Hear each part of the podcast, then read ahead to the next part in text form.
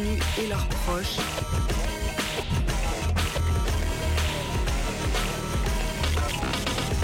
Rubrique Émission contre toutes les prisons. Lecture de textes de prisonnières et prisonniers. Émission contre toutes les prisons. Message des proches. La petite cuillère. Bon. Bonsoir. Salut. Bienvenue à la petite cuillère. Alors moi je m'entends pas du tout dans le micro. Mais moi je t'entends. Bon bah tout va bien alors. Mm. On commence ce soir par un message laissé sur euh, le répondeur. Ensuite on écoutera une interview en direct, enfin non du coup pas en direct, mais une interview de quelqu'un qui est enfermé au CRA de Saint-Exupéry. On lira un témoignage d'une femme qui a été matonne, femme de détenu puis détenue. On écoutera un peu de musique et on parlera ensuite de la canicule dans les prisons, d'une personne qui a vécu les violences, euh, des violences pénitentiaires et enfin de l'État belge qui a été condamné pour traitement inhumain. Et avant ça, on vous rappelle que la petite cuillère, l'idée c'est de participer à transmettre euh, les luttes qui sont faites en prison par les personnes qui sont emprisonnées, en prison dans tous les lieux d'enfermement. Et pour ça, vous pouvez notamment nous envoyer des messages par mail à l'adresse lapetitecuillère.riseup.net, euh, par courrier à Atelier d'écriture 24 rue Sergent Blandan 69001 Lyon et au répondeur le 07 81 35 93 71.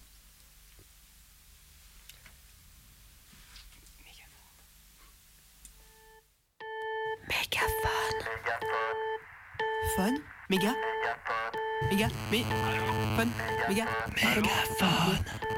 Méga Mé- Mégaphone. Message, dédicace pour tous les détenus des tôles de Corba, Saint-Quentin-Falavier, Mézieux, tous les deuxième et quatrième jeudis de chaque mois sur Radio Canu, 102.2 FM. Mégaphone, le temps d'exprimer sa solidarité, son soutien, le temps de faire un big up à ses potes, voisins, voisines, familles, entourés. Allô Allô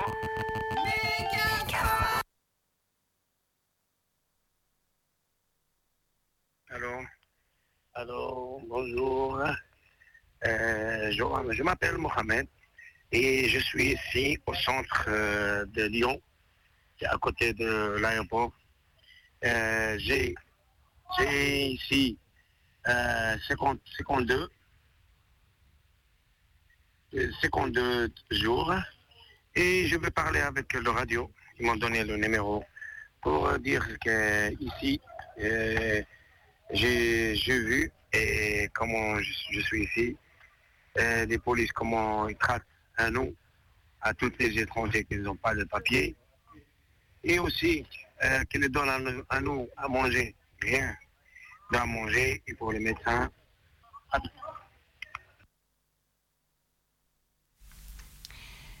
On écoute du coup maintenant un témoignage qu'on nous a envoyé euh, sur notre mail. Et donc c'est une personne qui est actuellement au CRA de Saint-Exupéry. à ce moment-là au CRA depuis, euh, depuis mardi soir. Là, on est jeudi. Depuis mardi soir, il y a une grève de la faim. Est-ce que tu as envie de Ouais. raconter comment est-ce que est-ce qu'a commencé la grève de la faim et contre quoi vous, vous êtes euh, en train de lutter? Ouais. Je, je, je parle maintenant. Ouais, c'est un- ouais, ouais, grave. Ok. En fait, on, a commencé le test de la fin parce qu'ils ont volé à, à quelqu'un ses vêtements, ses propres vêtements, dans, dans le coffre chez les policiers. Il n'a pas trouvé ses vêtements. Il a réclamé, il a réclamé, il a parlé avec tous les policiers peut-être qui qui est là-bas, mais rien. Donc il est rentré dans le couloir et il a allumé une convertie. Le nom de personnes, je ne le dis pas parce que pour vite protéger à lui. Mm. Mais nous, On a dit comment ça Chaque fois, on, on se fait voler notre argent, notre affaire, notre truc personnel. Et vous, vous dites, on ne sait pas, mais il y a des caméras. Il y a tout ce qui sont là-bas. En fait, ils nous donnent pas des, bonnes réponses. Mais ils essayent chaque fois d'esquiver notre, notre, notre question, en fait. Et nous, on on s'est pas dit, on a commencé à greffer sa personne qui mange jusqu'à ce qu'on fait ça, que nos, affaires, qu'on ne se fait pas voler nos, affaires, qui laisse le, truc de métal là, qui nous, a, ont mis derrière les fenêtres, qu'ils arrêtent de prendre les gens chez eux dans les bureaux et frapper-le, même, il y a des gens, va. Mais tu peux pas frapper quelqu'un parce qu'il a insulté. Si c'est physiquement, ça c'est une autre chose. Mais c'est juste des insultes, on n'a pas le droit de ça. Alors chaque fois, s'il y a quelqu'un qui rentre là-bas et les insulte, ou même s'il est arrivé, quelqu'un il a ses problèmes, il le tape et le met dans le métal. Ça, quand j'ai les- il reste un jour où d'espérer, d'espérer, d'espérer, comme on dit, ça veut dire que le reste un jour ou deux jours, et les jours, il faut que leur jette, ils ne donnent ici. Euh, euh, et ils nous contrôlent partout. Si vous, vous rentrez ici, vous, vous voyez les, les casques qu'ils nous ont mis un peu partout. Ça, c'est pas normal. Ça, c'est- on dirait qu'on est en Guantanamo, quoi. Alors que nous, on est juste des personnes qu'on n'a pas de papiers, on n'est pas des criminels. Tu, parles de quoi en cage et en fenêtre tout à l'heure? C'est quoi que tu veux dire? Le cage, on est dans un cage ici. Tout est fermé d'en haut et de, et de tous les côtés. Ils ont mis un mur, un, sortant de euh, mur comme ça de métal, vert, qu'on ne peut pas voir dehors, on ne peut, on rien. Et toute la journée, ça- la soleil elle tape dedans et la chaleur rentre dans les chambres. Parce qu'on n'a pas le on doit ouvrir les fenêtres. C'est très chaud. Hmm. Alors, ça veut dire si dehors il fait 40 degrés, dans les chambres c'est 60 degrés. Ben, c'est ça en fait, c'est tout, tout, ce système ici. J'ai ici quelqu'un dans ma chambre, il, a la maladie d'épilepsie. Il a la maladie d'épilepsie, il a tombé deux fois ici. deux- C'est eux qui l'ont soigné, tout ça. Il ne veut même pas lui donner ses médicaments, les, les médicaments qu'il le prennent dehors, il ne veut même pas lui donner, même pas le certificat que lui, il a la maladie d'épilepsie. Vous voyez ce que je veux dire? Ouais. Alors, tout, tout, tout ce qui ça marche ici, ça marche à l'envers en fait. Ils veulent, ils veulent nous faire, ils veulent nous faire faire chier comme ça. Nous, on ramène nos passeports, on ramène tout ce qu'il faut pour partir ici le plus, vite possible. Ils nous, nous font, une sorte d'un traite, ils nous traitent pour, qu'on parte d'ici, pour, pour qu'on on, ramène, nos passeports qu'ils nous envoient dans nos, pays. Ça, c'est pas normal. Moi, je peux pas. C'est pas normal. Vous voyez ce que je veux dire? Ouais. Ok. C'est ça, en fait. C'est ça. C'est ça. Ok. Est-ce que tu veux rajouter quelque chose par rapport à la Ouais, de la faim et comment ça se passe euh, depuis que vous avez commencé en fait avec euh, comment ça En se passe fait, depuis, que vous avez commencé? Depuis que la guerre de a commencé, et, ont- ils, ont- ils sont venus, ils ont commencé à, à essayer de parler avec nous, mais on n'a pas parlé avec eux. On- on- mais tout s'est passé en calme. non? Et aujourd'hui, ils nous, ont dit, si, vous- parce qu'on a donné tous nos cartes, mais il y a le problème, quelqu'un il a ses vêtements, ses- ses- ses- son argent chez eux, il faut aller là-bas pour le tirer avec la carte. Non? Alors nous, euh, on a dit, donnez- donnez-nous donnez-nous nos cartes, qu'on nos affaires, et après on, on vous les rend. Ils nous disent non, il faut manger d'abord, et boire de l'eau, et après on va vous rendre vos cartes. Vous voyez ce que je veux dire? Ça, c'est pas normal. Ça, c'est quoi Alors, si on refuse de manger, eux, ils refusent de nous, de nous- nous donner nos affaires, nos propres affaires, nos propres argent. Parce que sur la carte, ça marche rien, rien du tout. Mais on ne peut même pas acheter du, du tabac. Rien. Ils nous coupent tous, en fait, ils veulent nous couper tous. Le tabac, le, tout ce qu'il faut, euh, tout ce qui, qui vient de dehors. Comme ça, pour, on, est, on est obligé de manger ici chez eux. Alors, comme ça, eux, ils disent, oh, ok, vous, vous, avez fini votre guerre de faim. Ils veulent casser le guerre de faim. Mm. Parce qu'ils savent bien que eux, ils sont, c'est les policiers et la justice, c'est possible. C'est pas nous. Est-ce que tu as envie de parler de pourquoi est-ce que vous avez décidé de donner tous vos cartes? C'est quoi les cartes On a donné nous nos, nos cartes parce que quand on rentre pour monter, euh, on, on, il faut qu'on montre nos cartes. Alors que tout le monde ne mange pas, on est passé là-bas, on a dit voilà, nos cartes, on ne mange pas. C'est pour ça, c'est ça la raison. Hmm. C'est pour ça en fait. Pour leur dire que nous, on ne veut pas manger, on fait grève de faim.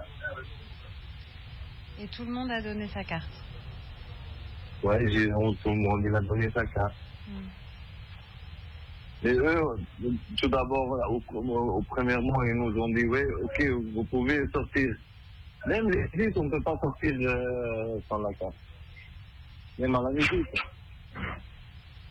Alors, ils, premièrement, ils nous ont dit oui, on va, on va, on va vous donner vos affaires et tout ça.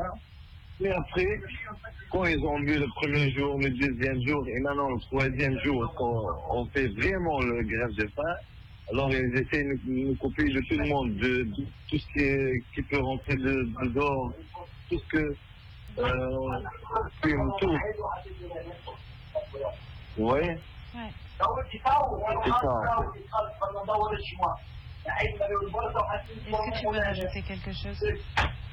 Moi, je vais, oui, je veux rajouter un truc que il y a les moyens, il y a des journalistes qui viennent ici avec leurs caméras, qui regardent eux-mêmes. Et après, eux qui disent est-ce que ça c'est ça c'est humain ou non? C'est la justice nous fait, pourquoi elles, nous prennent ici jusqu'à trois mois pour, parce que papier. Moi, j'ai fait une peine de trois mois pour, pour des papiers. Alors qu'ils essaient de, régler ça, s'il vous plaît, régler ça. On n'est pas des animaux, on est quand même des êtres humains comme vous. Juste qu'on est parti parce qu'on est pauvre. On n'a pas le moyen, on n'a même pas le moyen de manger. C'est pour ça, on essaie juste de vivre comme tout le monde. On n'est pas tous des criminels ou je sais pas quoi. C'est ça mon message. Et voilà, donc c'est un message, euh, une interview envoyée, euh, qu'on nous a envoyé par mail de quelqu'un qui est au centre de rétention de Saint-Exupéry à côté de Lyon. Euh, c'est toujours la petite cuillère sur Radio Canu 102.2 en direct et sur Radio Dio à Saint-Etienne 89.5 en différé. Et on continue avec euh, un témoignage euh, écrit. Euh, c'est le témoignage d'une femme qui raconte trois expériences de la prison comme surveillante, puis comme prisonnière et enfin comme femme de prisonnière. C'est un texte qui a été publié sur le site de l'OIP. donc elle a été surveillante à la prison de Rouen en 2010, au quartier des hommes, puis à celui des femmes. Et elle raconte comment elle est tombée amoureuse d'une des détenues, comment elles ont progressivement entré en relation et comment elles se sont rapprochées. Mes vacances approchant, j'angoissais à l'idée que je n'allais pas pouvoir la voir, ni avoir de ses nouvelles. Alors j'ai pris la décision de faire entrer un téléphone portable. Avant, un service de nuit, je l'ai mis dans ma poche en me disant que si on me prenait, je dirais que j'avais oublié que je l'avais. Il est passé, j'ai pu le mettre dans mon casier. Lila m'a bien engueulé. Elle a dit qu'elle n'en voulait pas, que c'était dangereux pour elle comme pour moi. Mais je suis têtue. Je l'ai déposé dans sa cellule et je suis partie en vacances. Une semaine plus tard, comme elle ne m'appelait pas, j'ai compris qu'il s'était passé quelque chose. Lors d'une fouille, le téléphone avait été trouvé et à mon retour, j'ai appris qu'elle était au quartier disciplinaire. J'ai prétexté un problème personnel pour m'isoler de mes collègues et je suis allée la voir. J'avais pris la décision de me dénoncer, elle était d'accord. Avec ce qui se passait, je savais que je ne pourrais pas rester surveillante. Le lendemain, j'ai demandé à parler à ma chef et à la directrice. Afin qu'il n'y ait pas de malentendu avec Lila, je leur ai dit que je savais à qui était le portable, mais que je ne leur dirais qu'en face de la détenue concernée.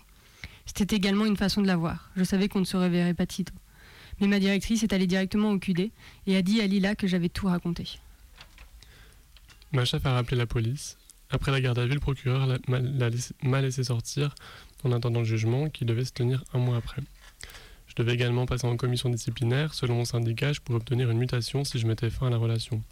Je ne voulais pas, et même si je l'avais fait, je ne voyais pas comment rester crédible auprès des surveillants et de la population pénale. J'ai remis ma démission et j'ai échappé à la commission disciplinaire. Mais tant que je n'étais pas jugé, je ne pouvais pas voir ma compagne ni lui écrire. C'était en mai 2012.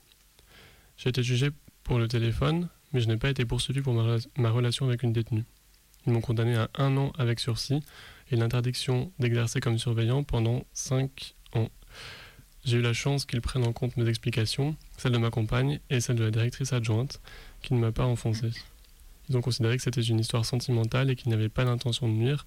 Je n'ai pas été accusé de trafic pour le téléphone. Sans transition, je suis passé au statut de famille de détenus.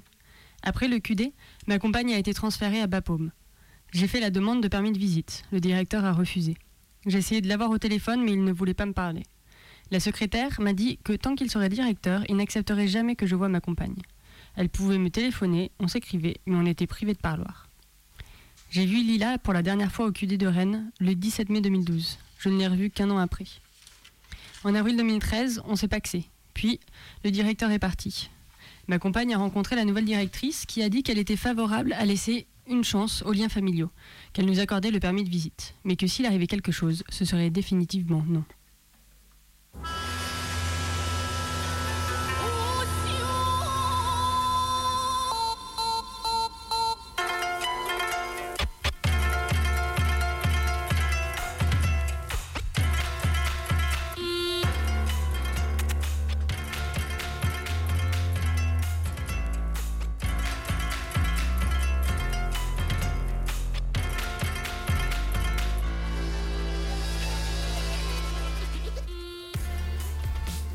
Ce jour-là, j'ai paniqué. Je ne m'avais jamais vu en civil. C'était la première fois que je remettais un pied en prison.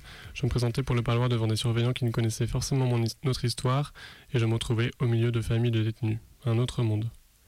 Il y a eu beaucoup d'émotions et de disputes à ce premier parloir. Les surveillants étaient au courant de ma situation, mais à aucun moment ils ne, m'ont laissé, ils me l'ont fait ressentir. Ils n'ont jamais montré d'animosité. Ils m'ont expliqué les choses comme ils le faisaient à n'importe quelle famille. Au parloir, la porte s'est refermée sur moi sans que j'aie les clés je n'étais plus surveillante, j'étais surveillée. Pour sa première permission de sortir, Lila a eu l'autorisation de venir chez moi à Rennes. Compte tenu de la distance, ils lui ont exceptionnellement accordé 5 jours. En prison, elle a beaucoup de migraines, elle perd du poids, et là, en permission, elle dormait bien, elle riait. Elle a pu rencontrer mon père biologique, mes amis, tout s'est bien passé. Mais à la fin des 5 jours, quand il a fallu reprendre la route pour la prison, je me suis sentie très mal. Quand j'étais surveillante, c'était moi qui fermais sa porte à clé. Là, je la ramenais en prison comme si je la réincarcérais. J'en étais incapable.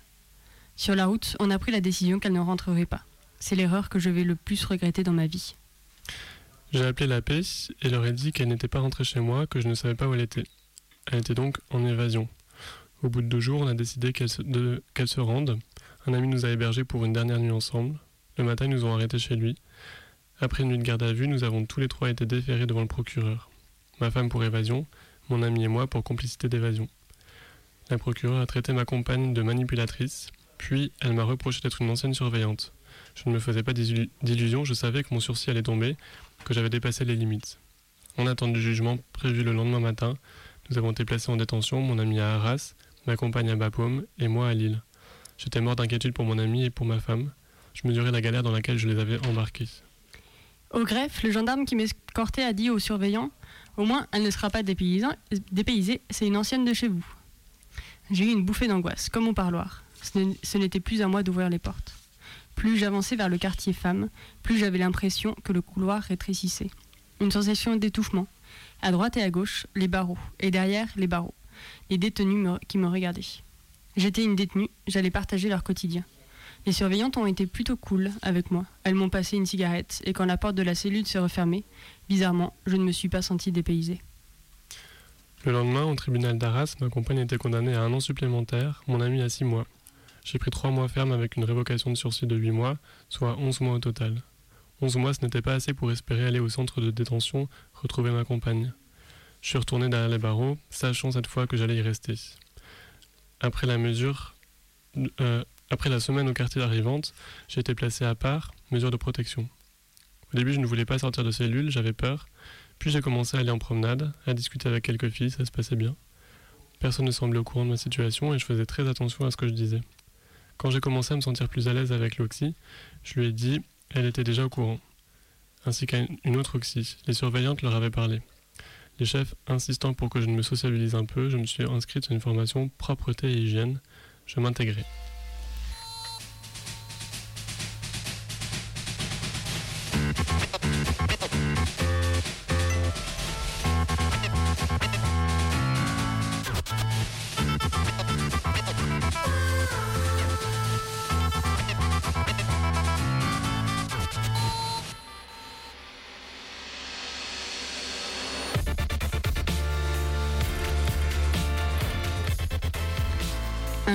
Alors que deux détenus se battaient, je me suis interposée. Comme la formatrice tiquait en voyant ma façon d'intervenir, une des filles lui a dit C'est normal, c'est une ancienne surveillante. Puis, peu de temps après, une fille m'a reconnue. Je l'avais surveillée à Rouen. En fait, elle a pensé qu'on avait été détenus ensemble. Plusieurs fois, il y a eu des transferts de détenus de Bapaume qui se souvenaient de moi. Elles étaient au courant de mon histoire et elles avaient vu ma femme revenir après l'évasion. Alors finalement, préférant que l'information vienne de moi plutôt que des surveillantes ou des chefs, j'ai décidé de parler au moins aux filles de la formation. Un matin, la formatrice a annoncé Audrey a quelque chose à vous dire, et ce qui se dira doit rester entre nous. Ça m'a mise à l'aise et je leur ai expliqué mon histoire. Les filles ont bien réagi. On s'attendait à ce que tu nous annonces quelque chose d'horrible. On s'en fiche et s'il y en a une qui t'emmerde, on sera là. De temps en temps, elles me demandaient des conseils sur leurs droits ou comment écrire au juge. J'avais appréhendé les détenus, mais ce ne sont pas elles qui m'ont posé problème. À partir du moment où j'ai cessé de rester enfermé, le changement d'attitude des chefs a été radical. J'ai eu plusieurs fouilles de cellules, puis il y a eu un incident. La communication avec Lila était restreinte du fait de notre incarcération, ce qui créait par moments des tensions. J'ai reçu un courrier d'elle qui m'a fait pleurer. J'ai commencé à m'énerver toute seule dans la cellule. J'ai frappé sur la table et mon plateau est tombé avec la vaisselle. Une surveillante est venue voir ce qui se passait. Assise par terre, en larmes, je ne voulais pas parler. J'avais besoin de me calmer. Ils sont revenus à ma porte toutes les cinq minutes, ça m'a énervé. J'ai dressé mon matelas contre la porte pour boucher l'œilleton, je ne voulais pas te regarder. J'ai poussé la table pour caler le matelas, et au moment où ils ont ouvert la, porte, j'ai balancé la chaise. Ils sont repartis s'équiper. J'ai nettoyé les bouts de verre au sol et préparé mes affaires tranquillement, sachant que ça risquait de finir au QD. Ils ont allumé l'interphone pour m'écouter, et j'ai entendu la surveillant informer les collègues. Elle se prépare à vous affronter. Je me suis moqué de lui, je rigolais. Il a dû penser que j'avais pété un plomb. Je me suis allongé sur le sol dès qu'ils ont ouvert la porte. Ils m'ont menotté et emmené dans la cellule voisine. J'ai expliqué que j'avais reçu une mauvaise nouvelle, qu'ils auraient dû me laisser me calmer, que je n'étais pas agressive. Le chef m'a demandé ce que je voulais, j'ai répondu Rien, juste être tranquille. Comme il insistait, j'ai demandé à être transféré à Bapaume, il a dit qu'il allait voir avec la direction. Je savais que c'était impossible, et je me suis retrouvé au QD avec la tenue anti-suicide, le, pyjama bleu taille XXL largement trop grand qui s'est déchiré dès que je me suis assise.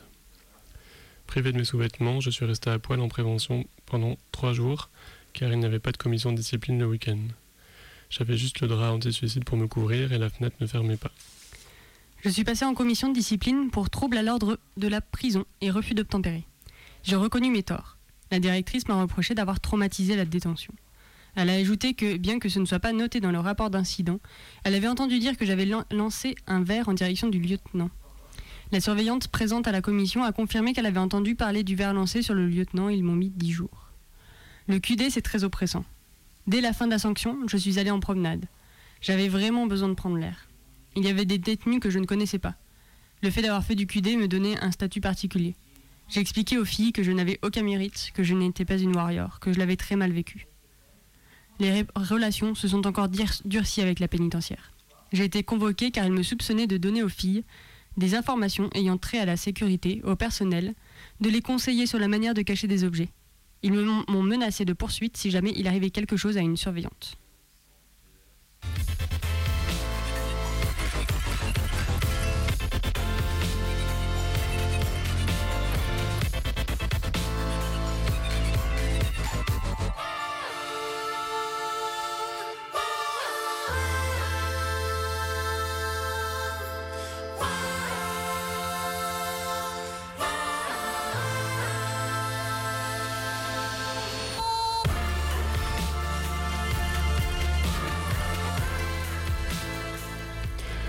Pour la, sécurité, il y a le sondage des barreaux et tous les soirs, des spots sont allumés à l'extérieur au-dessus de chaque fenêtre de cellule pour éclairer le mur. La lumière se répand dans la cellule comme en plein jour. Si on masque la fenêtre, on est menacé de sanctions car ils veulent pouvoir voir les barreaux à tout moment. Beaucoup de détenus prennent des médicaments pour dormir. Je m'y suis toujours refusé, même si certains jours je pleurais de ne pas trouver le sommeil. Alors j'ai fini par trouver un système. Les surveillantes passent vers 11h pour la première ronde, puis vers 4h du matin. J'attendais le passage de 11h, je masquais la fenêtre avec mon blouson et je mettais le réveil à 4h pour l'enlever. C'était court, mais ça permettait quelques heures de sommeil.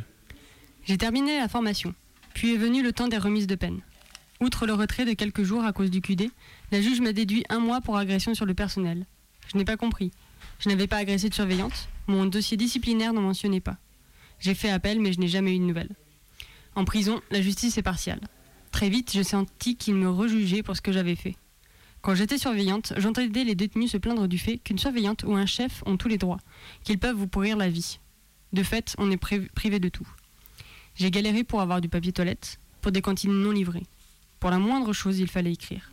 Je suis sujette à des maux de tête. Pour du doliprane, il fallait écrire à l'infirmière. En prison, non seulement on perd sa dignité, mais on vous infantilise. On dépend d'eux pour tout. Comment se réinsérer en sortant quand en détention, on n'a rien pu faire par soi-même? Je suis sorti de prison le 4 août et je suis redevenue femme de détenu. Les grands oubliés de l'histoire, ce sont les familles et les proches. Personne, pas même les détenus, n'imagine à quel point c'est compliqué. Être surveillante n'a pas toujours été facile, détenue non plus, mais famille de détenus, c'est la position la plus compliquée pour moi. On n'a pas le droit de se plaindre parce qu'on n'est pas à l'intérieur. On est dehors, mais on vit avec eux. Je comprends que certains ne tiennent pas le coup.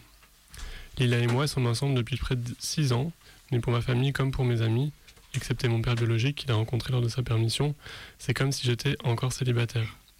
Ils ne l'ont jamais vu, ils ne la connaîtront pas avant sa peine, la fin de sa peine en 2021. Ma vie s'organise autour de notre relation. Pendant les heures où elle risque de téléphoner, pas question que je sois dans un endroit où mon portable ne capte pas. Quand c'est possible, j'attends à la maison pour qu'elle puisse m'appeler sur le fixe, parce que c'est moins cher.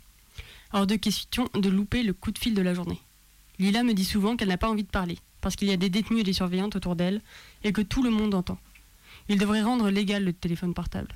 Il pourrait contrôler, mais ça donnerait quand même un, quand même un peu d'intimité. Avec des tarifs moins élevés, des forfaits comme on en a dehors. Les premiers mois, je faisais des doubles démarches, pour préparer sa sortie à elle et pour moi. J'ai écrit pour elle à Pôle emploi et à l'agence d'intérim. Je m'occupe de ses CV. Si on donnait à tous les détenus un accès à Pôle emploi comme ça se fait dans quelques prisons, ils pourraient postuler en ligne les démarches seraient facilitées sans que ce soit un danger pour la sécurité. Avec l'évasion, on a mis beaucoup de choses en péril. Pour Lila, la situation s'est durcie en détention et moi j'ai perdu mon appartement quand j'ai été incarcéré. Ma famille a vendu mes meubles, il a fallu que je trouve un endroit où, où me poser à la sortie. Durant sept mois, j'ai été hébergé à droite et à gauche chez des amis. Heureusement, j'avais encore des indemnités de Pôle emploi. Puis en mars, le Centre communal d'action sociale m'a trouvé une place en foyer et j'ai un emploi depuis le mois de mai. Et maintenant, avec l'aide du foyer, de la, SPIP, la conseillère d'insertion de probation, de ma compagne et du centre de détention de Bapaume, nous essayons de préparer la réinsertion de Lila, de mettre en place des permissions de sortir pour pouvoir envisager un aménagement de peine au foyer où je suis. Nous l'attendons de l'avis du juge. Lila a repris du travail en détention, elle est aussi remplaçante. Après ma sortie, j'ai ressenti beaucoup de culpabilité. J'ai réalisé tout ce que ma décision avait impliqué. Je n'étais pas bien, je voulais retourner en prison. C'est ma compagne qui m'a aidé à me ressaisir, il a fallu du temps pour que je relève la tête. Depuis que j'ai été détenu, mes nerfs sont à vif, il y a une colère en moi qui n'existait pas avant. Une colère contre le système judiciaire et pénitentiaire. Quand on est surveillante, on peut s'en rendre compte, mais on ne le vit pas. Quand on le vit, on se dit que ça devrait changer. Et maintenant, on va passer à une musique du groupe Kayak. C'est la faute à qui?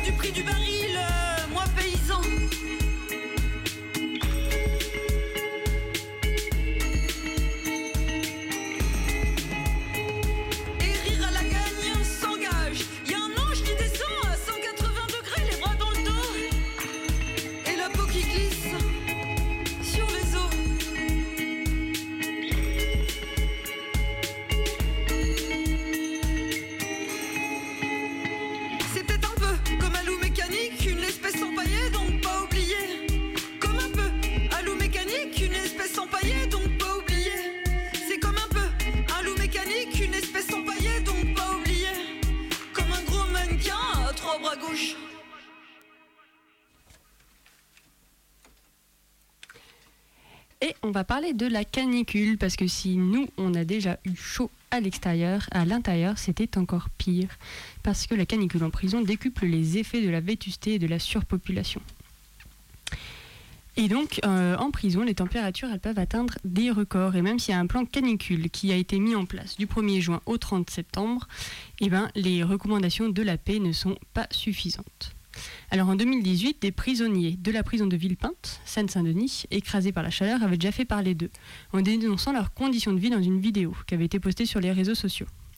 Et un an après, la canicule qui est de nouveau sur tout le pays, eh ben, euh, en prison, on étouffe et on peut aller jusqu'à 46 degrés dans certaines cellules. Il n'y a pas d'air, le soleil tape. Ce n'est pas aéré, il fait une chaleur effroyable, transpire, raconte un détenu d'une maison d'arrêt du sud de la France. Le thermostat des douches ne marche pas, ni les chaudières, donc on a de l'eau qui est brûlante. Et alors les problèmes à l'origine des conditions difficiles sont les mêmes qu'en temps normal, mais elles sont accentuées par la chaleur. Et il y a déjà nombre de rapports parlementaires français et européens qui dénoncent du coup la vétusté des établissements pénitentiaires en France. Les 71 828 détenus dans les prisons françaises vivent dans des établissements qui pour beaucoup commencent à dater. Selon les chiffres de la paix, 81 établissements sur 188 sont antérieurs à 1950, soit 43% du parc. Et ce sont eux, ce sont ceux qui, que pointe régulièrement du doigt euh, le coordinateur de l'OIP, Fran- François Bess. Dans ces bâtiments, il n'y a pas de douche dans les cellules, pas de ventilation mécanique. C'est vraiment problématique, car il est impossible de faire des courants d'air. Ils ne peuvent pas ouvrir la porte, et parfois pas la fenêtre non plus. Et donc, ce sont des difficultés qui sont aussi rencontrées dans les bâtiments qui sont parfois plus récents. Et par exemple, à la maison d'arrêt de femmes de Fleury, qui a été construite en 1968 et qui n'a pas été rénovée, les fenêtres, elles sont relativement grandes, mais elles ne peuvent s'ouvrir que de 10 cm. Et, euh, et donc, effectivement, certains murs euh, de pierre épais peuvent aussi parfois garder un peu de fraîcheur, mais en parallèle, ça veut dire aussi qu'il y a des conditions de vétusté horribles. Alors, euh, pendant les années 2000, il y a eu un programme euh, 4000, c'est le nom du, programme. Et donc, les nouveaux bâtiments pénitentiaires qui ont, été construits ont été équipés de douches en cellules. Et alors, en comptant ceux qui ont été rénovés comme euh, Fleury ou La Santé, aujourd'hui, il y en a 106 euh, structures hein, qui intègrent euh, des douches individuelles sur les 188 qui existent. Mais du coup, il y a tous les autres qui n'en ont pas. Et quand il n'y a pas de douche en cellule, bah, les détenus, ils ont droit qu'à 3 douches par semaine. Et alors, normalement, dans une note interne du ministère de la Justice, euh, il est recommandé de favoriser l'accès à la douche, en plus des trois douches réglementaires hebdomadaires, en période caniculaire. Mais avec la surpopulation, euh, bah, c'est un peu compliqué. Et donc, euh, parce qu'il faut préciser du coup que selon le ministère, la densité carcérale atteint 150% dans 44 é- établissements sur 188 et peut aller jusqu'à 200% dans 7 d'entre eux.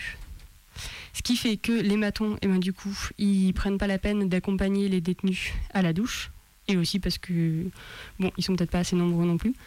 Et, euh, et donc, au lieu de remplacer certaines activités par un passage aux douches comme euh, eh ben, le ministère le soulignait, et eh ben, parfois c'est pas fait non plus. Du coup, ça fait que les gens ils restent euh, pas seulement avec leurs trois douches et ils gardent leurs activités sportives. Alors les heures de promenade, elles peuvent aussi être décalées à des heures de la journée où le soleil est moins fort. Et pour les personnes dont les cellules sont particulièrement exposées au soleil, la paix encourage leur transfert exceptionnel dans des cellules fraîches d'autres détenus. Ce qui peut du coup aussi euh, bah, jouer sur la surpopulation. Et donc un problème en crée un autre. Et donc, euh, voilà, du coup, c'est ça, c'est que ça peut fonctionner dans les centres de détenus où il y a que, dans les centres de détention où il n'y a qu'un détenu par cellule, mais pas dans les maisons d'arrêt qu'on connaît, avec la surpopulation, les matelas par terre et tout. Et alors, certaines cellules font 9 mètres carrés peuvent abriter jusqu'à 3 ou 4 détenus. Et alors, dans l'article, il cite un tweet d'un Hugo Bernalicis, je ne sais pas qui c'est, mais du coup, voilà, il disait pas de douche supplémentaire, des distributions de bouteilles qui tardent, 3 par cellule de 9 mètres carrés, plus de 35 degrés et parfois 45 degrés. Alors, euh, dans la note de la paix, il y a un accès à l'eau potable qui doit être garanti aux détenus en toutes circonstances, que ce soit cellule, parloir, transfert, activité, et des bouteilles d'eau doivent être distribuées. Et il est également conseillé d'arroser d'eau les sols, les murs et les façades extérieures. Mais ce n'est pas suffisant. Et donc les détenus y passent au système D. Alors il y en a qui mouillent leurs draps, euh, les draps de leur propre lit, et qui les accrochent devant la fenêtre pour essayer de faire par soleil. Ou d'autres qui inondent le, sol à l'aide de leur lavabo, qui est souvent en ciment et qui est donc très très chaud. Certains détenus sont désespérés par la chaleur et ils peuvent remplir des sacs poubelles d'eau pour essayer de s'y tremper. Et il y en a même qui ont réussi à rentrer des piscines gonflables. Les bouteilles d'eau distribuées, elles restent pas fraîches très longtemps et les aliments, les aliments ne peuvent pas être gardés au frais. Dans les bâtiments anciens, les circuits électriques ne sont pas aux normes et ne permettent pas aux détenus d'avoir des frigos en cellule. À Bois d'Arcy, ils proposent aux détenus des glacières avec une batterie rechargeable, mais bon, mais ça ne, ce n'est pas pareil. Alors, en revanche, l'administration offre la possibilité pour les personnes détenues d'acheter des ventilateurs par le biais de cantines qui ont un prix moyen de 30 euros parce qu'il n'y aurait pas raison de ne pas, faire, de pas se faire de la thune quand même sur le dos des détenus, même en plein milieu de la canicule. Mais il y en a quand même, souligne la paix, qui mettent gratuitement à disposition des ventilateurs pour, euh, bah, notamment dans les parloirs, et je crois aussi pour les, ce qu'ils appellent, disent les indigents. Des bons été, ont été parfois euh, distribués dans certains établissements, comme à Melun, ce qui permet aux, personnes d'acquérir quand même un ventilateur ou la crème solaire. Alors le plan d'action canicule préconise aussi la distribution de bob ou couvre-chef gratuits aux personnes sans ressources suffisantes et l'utilisation de brumisateurs. Mais c'est seulement pour les établissements qui ont le budget nécessaire et qui investissent dans ces équipements. Dans les établissements plus récents, il y a des clims dans les parloirs, mais ce n'est pas le cas dans les anciens bâtiments. Et donc la plupart du temps, dans les maisons d'arrêt, les parloirs sont des box de 2 mètres carrés sans climatisation. À Fresnes, par exemple, c'est déjà étouffant en temps normal, donc là, c'est la fournaise. Avec les familles, les personnes âgées, les enfants, ça devient vite irrespirable. Et puis, avec la, la chaleur, eh ben, ça favorise aussi pas mal de tensions, parce que du coup, les gens sont fatigués. Et que c'est d'autant plus euh, compliqué de, subir les conditions euh, d'enfermement. Et il y a une détenue de 21 ans qui s'est plaint en, du coup pendant la canicule de l'installation d'une grille métallique perforée sur les fenêtres pour lutter contre le bruit, mais qui du coup réduit fortement la circulation de l'air dans les cellules de 8 mètres carrés qui sont déjà occupées par deux personnes. Et alors, euh, ça a été attaqué en justice le jeudi 27 juin au Beaumet à Marseille, mais on n'a pas encore les nouvelles.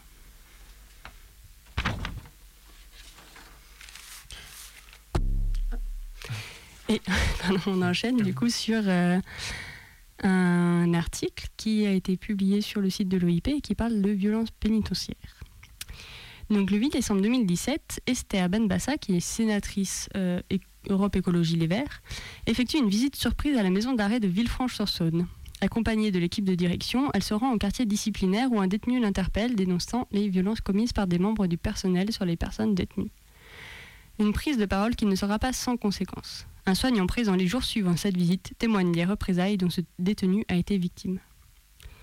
Ce jour-là, nous sommes appelés pour une tentative de suicide par pendaison au quartier disciplinaire. Nous prenons alors en charge Monsieur G, un jeune homme suivi par notre équipe. Nous sommes au surlendemain d'une visite parlementaire surprise à la maison d'arrêt. Si au moment la sénatrice, accompagnée du directeur de l'établissement, de membres de la direction et de journalistes qui arrivent au quartier disciplinaire, que M. G, placé en quartier disciplinaire, interpelle le directeur, M. Schotz, je sais pas comment on dit, Schotz, Schotz, Schotz, S-C-H-O-T-S, comme ça vous pouvez chercher. Euh, c'est vous le directeur? Je suis là depuis un an, je ne vous ai jamais vu. Ah par contre, je vous ai vu dans les journaux, vous avez frappé un détenu. Le directeur, en effet, était accusé d'avoir, en avril 2017, porté plusieurs coups à un détenu, et M. G poursuit. Ici, les gardiens sont violents, la violence, c'est tous les jours à Villefranche. Face à ces accusations, le directeur coupe court. L'affaire le concernant était classée. Quant aux violences exercées par le personnel pénitentiaire, les détenus sont libres d'écrire au procureur, en toute confidentialité, pour porter plainte. Une fois au service médical, le patient exprime un mal-être important. Il nous raconte que devant la sénatrice et les journalistes en visite, devant toute la direction ou presque, il a osé l'ouvrir pour dénoncer les conditions de détention et les violences subies par les détenus. Des articles parus dans le journal Le Progrès ont repris ses propos, et depuis, il dit être sous pression. Si certains surveillants approuvent son geste, d'autres pas du tout.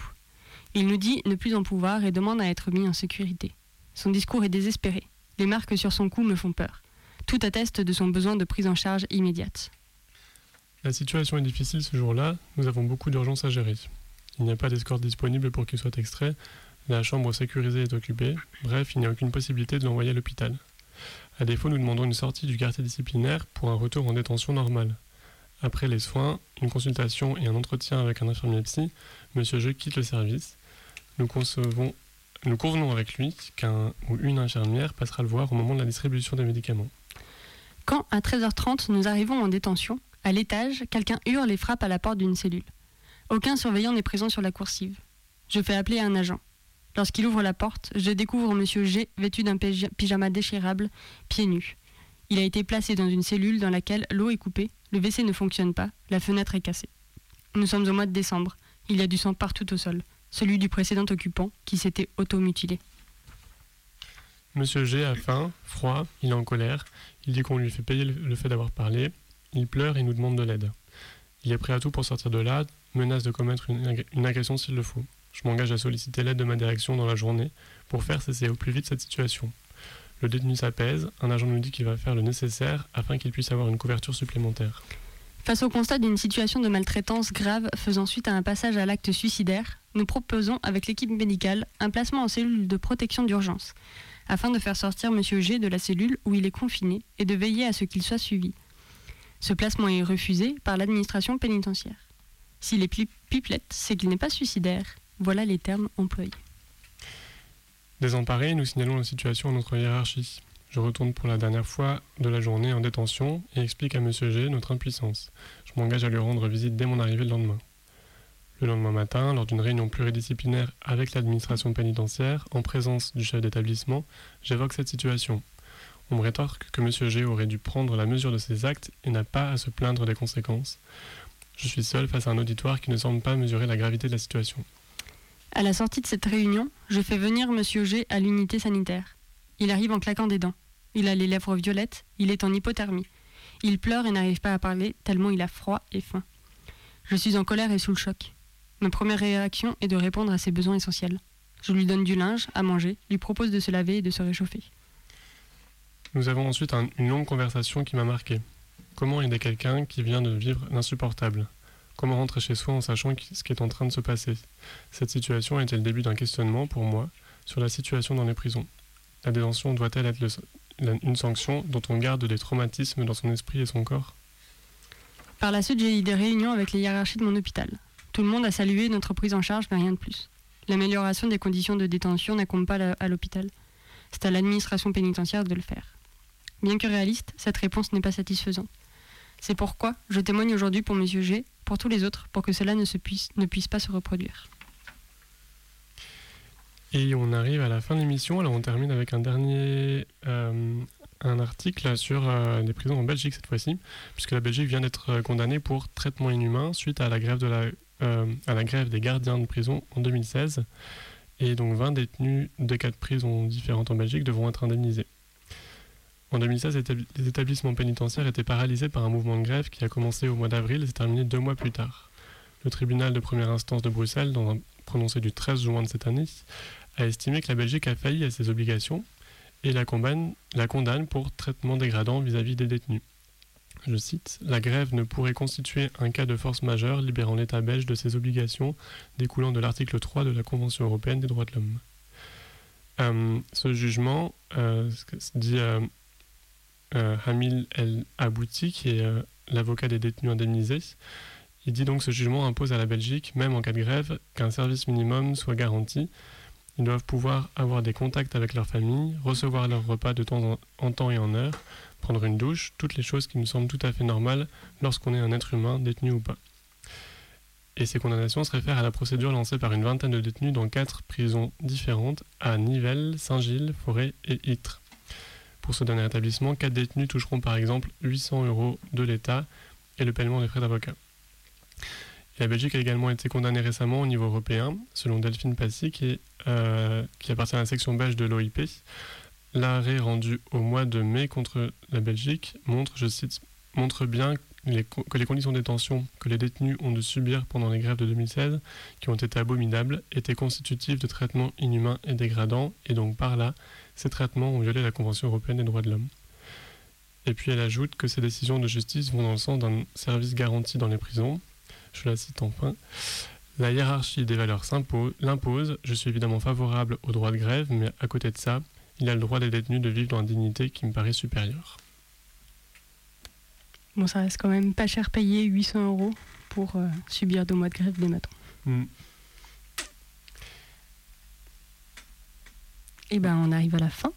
Et oui, on peut vous redire quand même que si jamais euh, c'est super que vous écoutiez, mais si jamais vous voulez participer, c'est toujours possible d'envoyer euh, des, des, des, textes, des témoignages, des interviews, des enregistrements, de la musique, euh, des dédicaces, des, des, ce que vous voulez. Et pour ça, vous pouvez envoyer un mail à l'adresse la petite cuillère en un seul mot, riseup.net. Riseup, c'est R-I-S-E-U-P. Vous pouvez envoyer des courriers à l'adresse atelier d'écriture, 24 rue Sergent Blandan, 69001 Lyon. Et vous pouvez envoyer des messages sur le répondeur, c'est le 07 81 35 93 71. Et donc, euh, ce sera diffusé sur, dans l'émission, sur Radio Canu euh, en direct et sur Radio Audio 89.5. Et est-ce qu'on se réécoute? Enfin, on s'écoute un autre titre de kayak? Et ben, à la allez, fin de ouais. l'émission? Hmm. On peut écouter, euh, celui qu'on a écouté le premier, ça s'appelle Lou. Et celui qu'on peut écouter, par exemple, ça pourrait être Chef.